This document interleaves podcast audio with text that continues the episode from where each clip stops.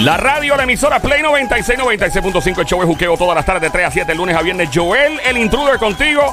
Hoy, hoy la vamos a pasar súper bien. Obviamente nos vamos a reír mucho chismes de famosos, los rafagazos y la pele lengua, la diabla y todo, pero es inevitable no hablar de esto. Hablo con Somi, la francotiradora sicaria sniper del show, la verdadera presión desde Carolina, Puerto. Rico. Y el Sónico desde Bayamón, Puerto Rico. Usualmente cantamos en Carolina y Bayamón y todo, pero estamos en, ¿verdad? Eh, contando con la presencia de una persona que tiene el tiempo contado. Es colaborador de este show y se llama, él es catedrático, profesor universitario desde el, oye, la Universidad de Puerto Rico, recinto de Mayagüez, el profesor Jorge.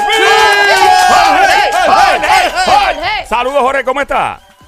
Muy bien, saludos muchachas y muchachos. Eh, bueno, Jorge, bueno, eh, obviamente tenemos que hacer una programación especial, ¿verdad? Unos minutos dedicados a nuestros amigos de Cuba. Obviamente lo que está pasando en Cuba es algo que, digo, en- por lo menos en la historia moderna yo nunca había visto algo así. Eh, no sé, profe, usted me corrige si pasó en algún momento que hubo otra- otras manifestaciones a esta magnitud. Tal vez tenemos redes sociales y lo podemos notar más, pero ¿qué es lo que está pasando en Cuba, en Arroyo Habichuela y qué puede pasar?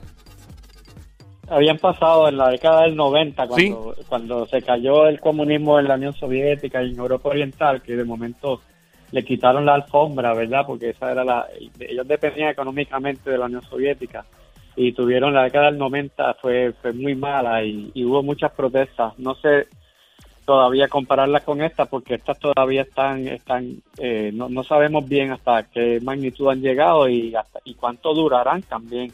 Claro. Pero ahora lo que están, yo pienso que están pasando esencialmente dos cosas. Una, una que es como lo que lo del momento, un problema de, varios meses, y otra, la que es la base de todo, que ya no es una cosa de meses, sino de décadas.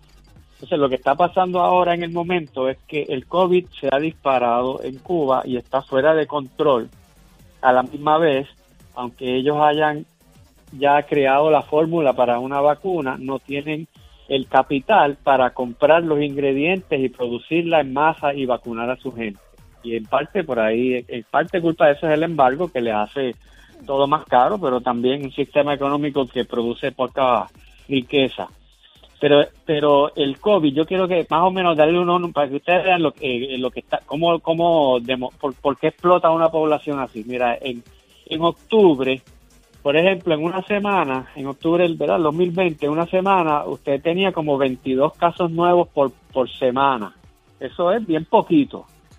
Eh, ya para, ya digamos, para noviembre, pues también veintipico de casos nuevos. Ya en diciembre empiezan ya ciento y pico de casos, pero todavía está manejable. En enero ya se trepa a 500 y ya en febrero ya llega a 800 y en abril a 1000 y ahora esta semana, eso es por semana, casos nuevos por semana. Y ahora esta semana, ¿sabes cuántos casos nuevos se han reportado? 6.900. Ah, diablo. Eran Wow. 20 en octubre, ¿ok? Eran 20, así que eh, esa- está completamente fuera de control y sigue en aumento eso, la tendencia sigue en aumento, no es como que ya, ya llegó a su punto y está empezando, eso está todavía aumentando más, así que lo que estamos viendo no es un problema que la gente está desesperada porque el sistema de, de salud no aguanta tantos enfermos de COVID y, Y- estamos y- viendo esas escenas de y obvi- gente en obvi- los pasillos. Y obviamente en este tipo de régimen, pues una de las cosas con las que frontean estos tipos de régimen, que se, la- se dan la pata en el pecho de no, tenemos el mejor sistema de salud y todo, no estoy negando que en algún momento, ¿verdad? Ellos han- tienen buenos doctores y todo, y yo conozco exiliados cubanos que son doctores que son unos brains, o sea, gente bien brillante. Pero, es como dice el profesor, es una situación extraordinaria y de repente el sistema va a colapsar. Y entonces eh, no quieren aceptar ayuda internacional, obviamente, profe, ¿verdad? No es que no quieran ha- hacer, bueno, primero el sistema de salud no, no aguanta un ascenso, una cantidad tan grande de gente, de casos nuevos. Eso eh, se colapsó en Italia también, en ¿Estados Unidos? Nueva York, o sea, cuando eso sí, cuando eso se dispara fuera, fuera de control, no, no, o sea, ellos- y me- menos un país pobre, la ayuda que ellos no van a aceptar es la ayuda que viene cargada ideológicamente. Ellos no van a aceptar, aceptar ayuda de Estados Unidos y sus aliados porque ellos van a decir, mira, eso es un cinismo porque la razón por la cual yo estoy chavado económicamente, dicen ellos, es porque tú no, no, no me permites eh, comerciar contigo y me lo haces difícil que lo comercie con tus, con tus amigos y ahora vienes a decirme que aquí me traes una cajita de comida o de medicina, digamos, me da ayuda, pero la ayuda que yo, dice el presidente de Cuba, Díaz Canel, lo que ha dicho es, si nos quieren ayudar, eliminen el bloqueo. Eso es lo que nosotros necesitamos, ¿verdad? Entonces, en ese sentido, yo creo que cuando uno va a ayudar a alguien, uno le pregunta qué tú necesitas, ¿verdad? No es como, que, mira, aquí te traje una caja de arroz de bichuela, sí, pero es que yo lo que necesito es insulina. Ah, pues no, pues yo lo que creía que tú necesitabas era esto por decirte algo así, desde, para poner la perspectiva de ellos, ¿verdad? Este, pero eh, lo que pasa es que eh, lo que hay detrás de eso también es que el, el, gobierno, y ahora vamos ya no a las causas inmediatas, sino a las causas como de, décadas, eh, ha coartado las libertades individuales y la gente se cansa de eso. La gente se cansa de, de, que, de que le estén diciendo qué tiene que hacer. Entonces, si usted le pregunta a la gente, usted conoce, todo, usted pregunta a la gente en Puerto Rico que, está de acuerdo, digamos, que favorece la revolución, y lo más probable es que eh, de las primeras cosas que le diga es la, salud o la educación. Esos son derechos comunes, eh, comunes, ¿verdad? Comunitarios. Esos son, esos son derechos que usted no hace una escuela para una persona, ni hace un hospital para una persona. En eso ellos han tenido un récord eh, por lo menos aceptable, si usted quiere decirlo, pero hay otros derechos que son individuales, como la libertad de expresión, la libertad de yo coger en mi teléfono la página web que a mí me dé la gana. En eso, ellos ellos han sido terribles. Yo conozco. Ha sido terrible. Yo conozco una señora de Miami que la conozco. O sea, y, los y el papá de ella se lo fusilaron. Literalmente fusilado. O sea, el tipo era parte de, de la, de la contrarrevolución en el 59, fue, ¿verdad, profe? Sí, eh, ahí fue que ganaron. Exacto, pues él estaba en ese movimiento y un señor muy prominente y lamentablemente lo cogieron y lo fusilaron. Eh, conozco a otro que me dio clases en la universidad que mm, era militar, estuvo en la, en la operación de Bahía de Cochino y lo, y lo atraparon. Y él me decía, él nos decía en la universidad, él daba clases políticas también, profe, como usted, y nos decía que los torturaban, que los tenían presos y que a veces los montaban en guaguas para ilusionarlos. Eh, tenían una operación psicológica de tortura también y lo llevaban al aeropuerto y de momento, ah, hoy no es, y viraban y estuvieron así por años. Y el día que él oficialmente lo dejaron ir, que cuando lo montaron en el avión, él pensaba que los iban a tumbar. O sea, eh, ahí la gente no entiende. Obviamente, ahorita vamos a hablar con un pana mío que, se, que está en Miami, que el tipo vivió esto, tuvo que huir de Cuba a corriendo. Eh, pana de nosotros trabaja aquí en la compañía también. Y son unas historias que yo sigo escuchando. Y yo digo, diablo, mano, o sea, es que no vemos lo que, porque ellos controlan la información, como dije el profe ahora mismo. Profe, entonces, tenemos estas protestas eh, el presidente de Cuba actual este, eh, está diciendo que muchas de las personas que están protestando están vaqueadas, es un anglicismo, ¿no? O sea, que están siendo apoyadas por, fuerzas extranjeras, aludiendo probablemente a los Estados Unidos y todo. Eh, no sabemos si eso podría ser cierto o no, pero pregunta que le hago, lo que está pasando ahora para que haya un cambio real en Cuba, requiere, o sea, ¿qué, qué, puede pasar o qué, qué provocaría una intervención internacional? por parte de Estados Unidos y de los aliados o de algunas fuerzas extranjeras. O sea, ¿esa posibilidad existe? ¿A qué punto tiene que llegar Cuba para que eso pase? No, no, ahora no, eso está lejos, ahora eso no, no están en eso, no. Yo no veo eso pasando, pues hemos tenido, eh, en estos tiempos hemos tenido, hemos visto protestas muy grandes en Chile, en, Colombia, en Nicaragua, hasta en Venezuela, bueno, Venezuela es otro caso, pero porque eso ha sido de años, ¿verdad? Eso ha sido otra cosa, pero eh, o sea, eso no quiere decir, y no, nadie ha ido allá a invadirlo. Entonces yo no veo eso pasando. Eh, lo que lo que ahora eh, no eso no esos no son agentes pagos por, por Estados Unidos nada es la gente la gente igual que se tiraron en Colombia y todos esos sitios pues los cubanos también lo hacen las personas cuando se cansan de que su gobierno haga un mal trabajo y de que no y que no respete sus derechos y, ve que hay una oportunidad, porque si, si, si, piensan que si se van a la calle y los van a recibir a tiros a, que, a lo que den tres pasos, no se van a atrever a hacerlo. Claro. Pero se están dando cuenta de que hay un, de que, de que pueden hacer esto porque un gobierno que, que tiene esa crisis de salud está, está también débil. Es un momento en el que el, el gobierno completo está débil. Mira, en España cuando hubo la, pandemia fuerte, el, el, el presidente de España eh, tuvo que cambiar gabinete, le hizo políticamente, tiene a, Trump también le hizo un efecto político, ¿verdad? Esto, esto, y cuando es un país como este que basa su, su, orden en, en la represión, pues entonces, y, y ya no lo puede ejercer tanto porque está un poquito más debilitado y yo creo que eh, ese espacio lo ha aprovechado mucho la gente espontáneamente eso no es la gente no paga ah que estén gozando allí en la Casa Blanca. Ah, pues claro que sí obviamente. Ay que si van allá a, a, yo yo, a decir, yo no sé si la embajada todavía está abierta pero pues ahí ahí los van por supuesto que de ahí tienen que estar dándole todo tipo de ayuda logística a alguna gente estamos seamos ingenuos pues claro sí sí claro.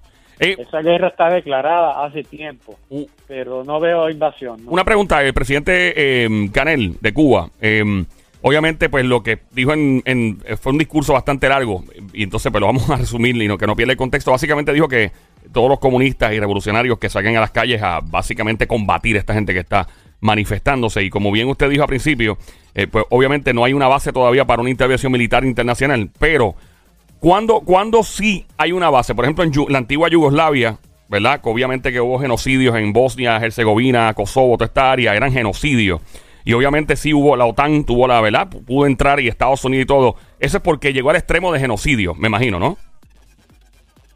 Sí, y lo más que hicieron, el mandato, el único mandato que tienen eh, es entrar a, a, a no a meterse del lado de uno ni de otro, sino estar en un lugar como donde puedan mantener el orden. Pero me preguntas qué cosa, cómo estamos hablando ahora de derecho internacional.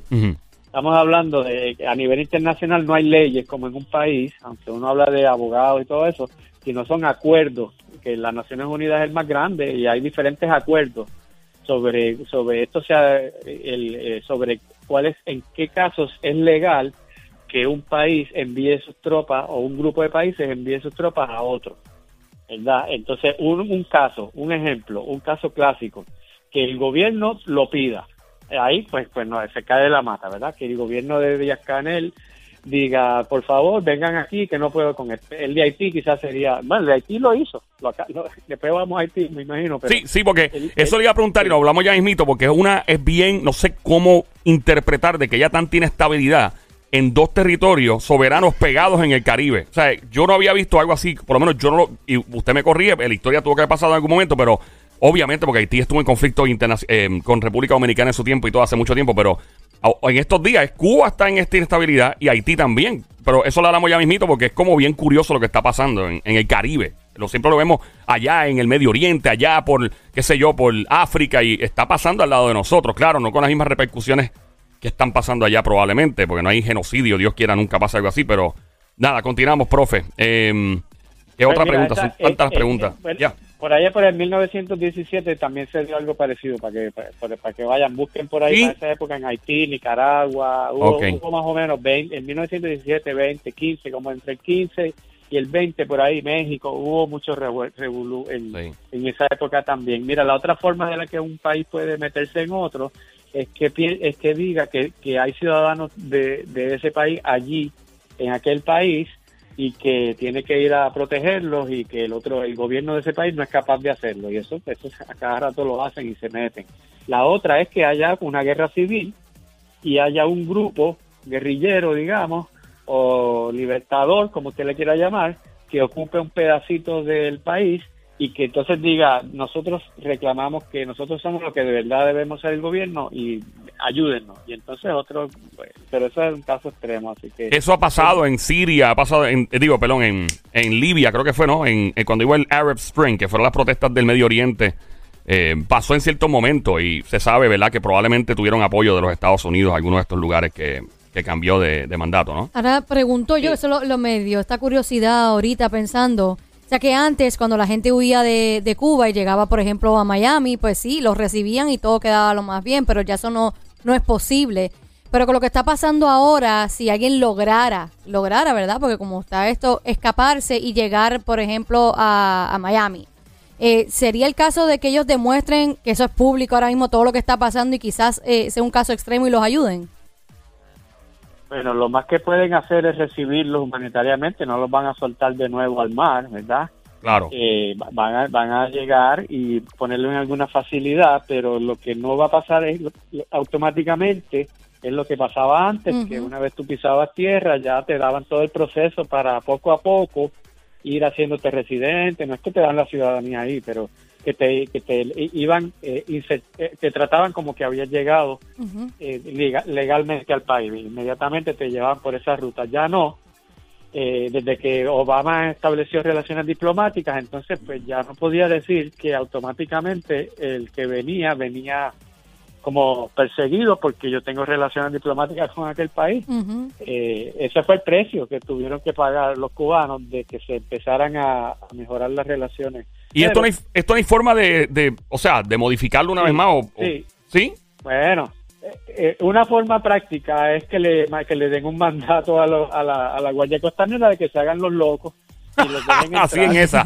Bueno, esas cosas pasan también. Y una vez estén acá, que entonces eh, le, hagan un paso preliminar que sea que ellos tengan que explicar por qué son, son refugiados políticos, que no sea automático, pero que se los den a todo el mundo. Una pregunta, profe. Saludos. Buenas tardes. Por acá el Sonic. Este... Buenas tardes, Sonic. Señor alcalde de Bayamón, Puerto Rico. Ahí está el alcalde. Este, y si, por ejemplo, el presidente de los Estados Unidos está viendo que, ¿verdad? Que están abusando, que eh, hay diferentes cosas que están pasando que, ¿verdad? Este, se supone que no pasen. Él puede tomar la, la iniciativa y decir, no, no, espérate, esto es un abuso ya. Este, yo voy a mandar mi gente, yo voy a mandar mis tropas por allá. Eso, primero, eh, sería, no debería, ellos no, quieren hacer eso, eso, eso no va a ser como meterse allí y salir y ya. Cuba tiene un ejército grande, eh, bien armado, y, pero no más que Estados Unidos. Estados Unidos está mucho por encima. No, claro, a nivel, a nivel sí, a nivel eh, de equipo sí, pero una de las inteligencias más poderosas del mundo y más peligrosa es, la de Cuba, dicho por la misma CIA. Uno, dos, eh, Aparte de eso, viendo por tu pregunta, Sónico, y siguiendo, ¿qué países se molestarían un montón y prenderían las luces rojas si llegara a pasar algo como esto? Si Estados Unidos dice, mira, vamos a entrar con Inglaterra, toda la coalición, trata, ¿qué países dirían, para, para, ¿para dónde tú vas? La mayoría, pero empezaríamos por Rusia, China, México. Diablo. Eh, en la, Irán, supongo. Eh, Ah, sí, definitivamente. Venezuela. Irán, Venezuela. Estoy pensando países, estoy empezando por, por los más poderosos, ¿verdad? Para, ver las implicaciones serias. Este, Rusia es la que más el que más puede estar dispuesto de inclusive este, hacer algo con eso, porque los ciudadanos rusos van mucho allí. De hecho, probablemente ellos fueron los que llevaron todo eso, porque el turismo ruso ha continuado pasando en Cuba. Eso vino de afuera. Esa, toda esa, esa ese COVID, que esa, esa pandemia las trajeron de afuera los turistas, lo más probable. O sea, profe, otra pregunta. ¿Esto quiere decir entonces que si Estados Unidos hiciera eso y se activan los demás, este, ¿verdad?, en contra de lo que el Estados Unidos quiere hacer, estamos hablando que, que puede ocurrir la, una tercera guerra mundial prácticamente, ¿no? No, no, sí, pero está bien, eso puede, eso puede, esto podría pasar, pero eh, la probabilidad es menos de, de, de 0.0%, de 1%, digamos. Creo que habría hostilidad mundial, ¿verdad? Es casi cero, es casi cero. Estados Unidos, no sé, ellos no tienen, está bien, eh, no existe eso de, eh, ellos no tienen ninguna ganas de invadir a Cuba para nada, para nada, no lo van a hacer, ellos no se van a meter allí y nadie va a ir a una tercera guerra mundial por Cuba. Cuba no tiene una posición geopolítica, no tiene un valor, este, y por cierto, eh, Vietnam tenía un ejército bien pequeñito y le ganó la guerra a Estados Unidos. Eh, el talibán le ganó en Afganistán, ellos se están viendo de allí, ellos perdieron esa guerra la perdieron. Ellos no, eh, sencillamente la perdieron. A la larga, así que a la larga eh, estamos en el juqueo, el show a esta hora, edición especial en Play 96, emisora 96.5. Joel el Intruder, andamos aquí con el profesor Jorge Schmidt, maestro, eh, profesor catedrático de Ciencias Políticas, Universidad de Puerto Rico, recinto de Mayagüez, hablando del asunto de Cuba. acuérdate que esto también es una guerra de ideología. Y una ideología, mano, una vez se establece, lo vemos con el terrorismo, lo vemos con, con el comunismo, ¿verdad? Lo vemos con un régimen autoritario que por más que e, eventualmente es como que como un cáncer, vuelve otra vez y se metastiza. Que es lo que está pasando con el talibán en Afganistán, que están tomando fuerzas otra vez y luego de haber sido bombardeados por el ejército más poderoso del mundo, entre comillas. Una ideología eh, es bien difícil de, apagarla y, eso toma muchísimos años. El profe me puede corregir, pero estamos hablando de, décadas inclusive. Eh, volviendo a lo de Cuba. Eh, obviamente Fidel Castro fue el primer líder de, de, este, ¿verdad? de la revolución. Después su hermano Raúl, ahora este Canel Una pregunta, ¿no se está diluyendo la ideología de la revolución cubana? ¿No se está diluyendo cada vez que hay un líder nuevo, otro líder, otro líder y pasan los años? Sí, sí, sí, definitivamente, pero esa, eso es lo que le ha permitido sobrevivir, igual que le permitió sobrevivir en China y en Vietnam, que se ha diluido, se ha diluido tanto que hay una contradicción realmente, porque son sistemas comunistas en los que se produce de manera capitalista. Y, China es el país comunista más capitalista en comportamiento del mundo, diría yo. sí, y eso para mí es un reconocimiento claro de que el comunismo eh, no, no, es, no es bueno produciendo riqueza. Necesita el, eh, el sistema capitalista para producir riqueza. Lo que ellos no tienen es la, la contraparte democrática del sistema capitalista de Estados Unidos, de Alemania o de Inglaterra. Esa contraparte es la que ellos... Y pero eso les ha permitido, esa contradicción se las perdonaron, ¿verdad? En verdad, porque si uno, si, de verdad alguien fuera marxista, eh, comunista de clavo pasado, tendría que decir que traicionaron el comunismo. Sí, porque en esencia, la sí. posición capitalista, quedaron con lo peor, que es la dictadura. Exacto. Y lo y, y la parte, eh, eh, sí, y esa, pero ha sobrevivido porque por, en China y en Vietnam ha sobrevivido porque ha podido producir riqueza eh, y ha, distribuido, pero Cuba se le ha hecho muy difícil, no ha hecho esa transición. Eh, ellos siguen el modelo vietnamita y ellos no han conseguido industrializarse. Eh, Vietnam y China sí lo están haciendo. Entonces ellos siguen con, ah, en algunas cosas, pero ellos siguen dependiendo del azúcar y del níquel y de ese tipo de productos que, que usted no se enriquece vendiendo eso nada más. Usted tiene que producir cosas manufacturadas. Y ellos tienen las medicinas pero no no no está no la han no la han convertido. Ellos les, se ayudan sirve para ellos pero no la han convertido en una empresa multinacional que exporte. Claro. Y, entonces si, si usted no tiene ese dinero que viene de afuera usted se estanca. Claro. Profe para para cerrar eh, el asunto de, de Haití ¿En qué está? Eh, escuché que el jefe de seguridad del presidente lo estaban investigando porque dijeron que el tipo había viajado un par de veces a Colombia y a Sudamérica, creo que a Ecuador también. Este, y esta inestabilidad que hay en el Caribe ahora, ¿qué hay con lo de Haití para cerrar? Para cerrar. Ah, debo decir en Cuba y el turismo es la otra gran actividad. Ay, disculpa. Ok, sí, disculpe. El, turismo, claro, sí, el turismo es increíble. En Cuba hay personas. Y también reciben personas de otros países que lo, lo, ¿verdad? Como alternativa para tratamientos médicos. Eso se sabe. Turismo médico. Correcto. Mira, entonces eh, Haití, qué novelón eh, Haití, ya se, ya sabemos, pues eso era obvio que, había habido, había sido un trabajo interno porque tú no entras a la, en su cama, ¿ok? Durmiendo en su cama, en su cuarto, en su cama lo cogieron. Y, y, no murió ni un guardaespaldas, no hay un rasguño, no hubo un tiroteo, ah, pero es obvio que lo vendieron. Claro. Eh, y, y es obvio que fue este tipo que estaba involucrado en el proceso.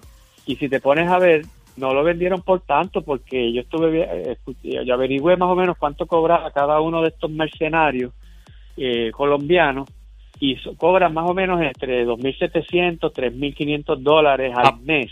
Al mes americano nada más es bien poquito por eso es que los contrataron porque son son eh, saben lo que están bueno son buenos pero no no tanto porque fue una, hicieron una puerca al salir eh, eh, o sea, mal, lo hicieron mal, ¿verdad? Por eso estaban los, los cogieron.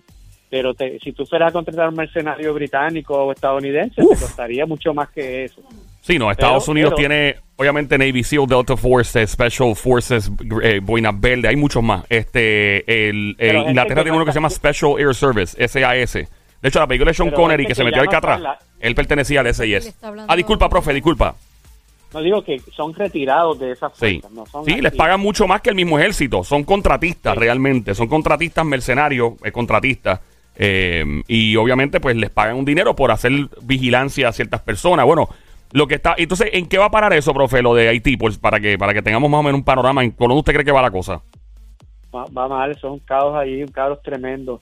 El gobierno es incapaz de, de mantener el orden. Imagínense que usted sale a la calle y ve por ahí un tipo, dos tipos con ametralladora caminando por la calle, que no se atreve a salir de su casa, o los tipos sencillamente se meten a su casa y se llevan lo que quieran, está como no hay, imagínense un, un, país donde no, la policía colapsó y, y, los que están estableciendo el orden son los dueños de los puntos, los, los, que tienen las armas, esa es la, esa es la ley que está imperando en, gran parte de Puerto Príncipe, de las ciudades y de las otras ciudades, Cabo Haitiano, que eh, eso es lo que está imperando porque el gobierno, pero no desde ahora, eso está así desde antes que mataran al presidente Jovenel Moïse. O sea, que esto se En clasifica, parte, de hecho, el par- esto es casi un estado fallido, como se le llama en algunos lados. Totalmente, totalmente. Sí, como en África pasa esto también, en algunos sí, otros países, lamentablemente. En Somalia. En Somalia, sí. Esto, en Somalia es el, el peor de todos allá, o el Congo, no sé, porque es que, pero yo creo que Somalia es el que, el que peor, peor, que es así mismo. Son las pandillas en las calles las que, impueran- las que imponen el orden. Papi, controlan el arroz, lo venden como si fuera droga, literalmente. El arroz que reciben, de hecho hay una película Black Hawk Down que fue en Mogadishu eh, y es de eso mismo, que los, los, los warlords, los, ¿verdad? Los, los, los- los mafiosos de guerra eh, eh, controlaban la comida que traía la ayuda internacional la- y la distribuían y la vendían como si estuvieran vendiendo droga. O sea, es increíble al punto que hemos llegado. Profe, un millón de gracias. Me encantaría hablar con usted cuatro horas pegado porque en verdad que siempre es interesante. ¿Dónde lo encontramos en las redes sociales para seguirlo real time? Siempre me consiguen, pongan a- arroba analista de política y en cualquier red me consiguen. Ahí está. Muchas gracias, profe. Me voy con por acá. Eh, ya de regreso, vamos a hacer una llamada a este show, ¿verdad? Esta, esta, este minutos están dedicados a nuestros amigos de Cuba. Porque hay que crear conciencia con lo que está pasando. Obviamente, uno quiere hacer lo más que pueda hacer por, por. Mano, porque salgan de esa represión de una vez y por todas. Yo he escuchado tantas historias, tengo tantos panas cubanos, nacidos y criados en Cuba, otros exiliados, otros que tuvieron que mudarse tres meses cuando eran bebés para acá y, y aman a Puerto Rico, papi. Tú no le puedes hablar más de esta isla. Hay muchos que se han mudado para acá, para Nueva York. Tengo mi familia de Brooklyn, de New York, y muchos eh, interactuaron con cubanos que se fueron corriendo de Cuba, lamentablemente. Y obviamente que- quería darle mucha importancia a este asunto. Y tengo un pana que está desde Miami, lo, vamos, lo tenemos más en breve, como cinco minutos, y nos va a contar cómo es el caldero de verdad. Cómo es nacer y criarse en un país y tener que huir. Y tener que huir bajo las circunstancias más graves, más peligrosas que son para una serie de Netflix. Lo tenemos, ya regresamos con él en menos de cinco minutos aquí en el show Siempre Trending el Juqueo. Play 96, 96.5. Check it out, come on.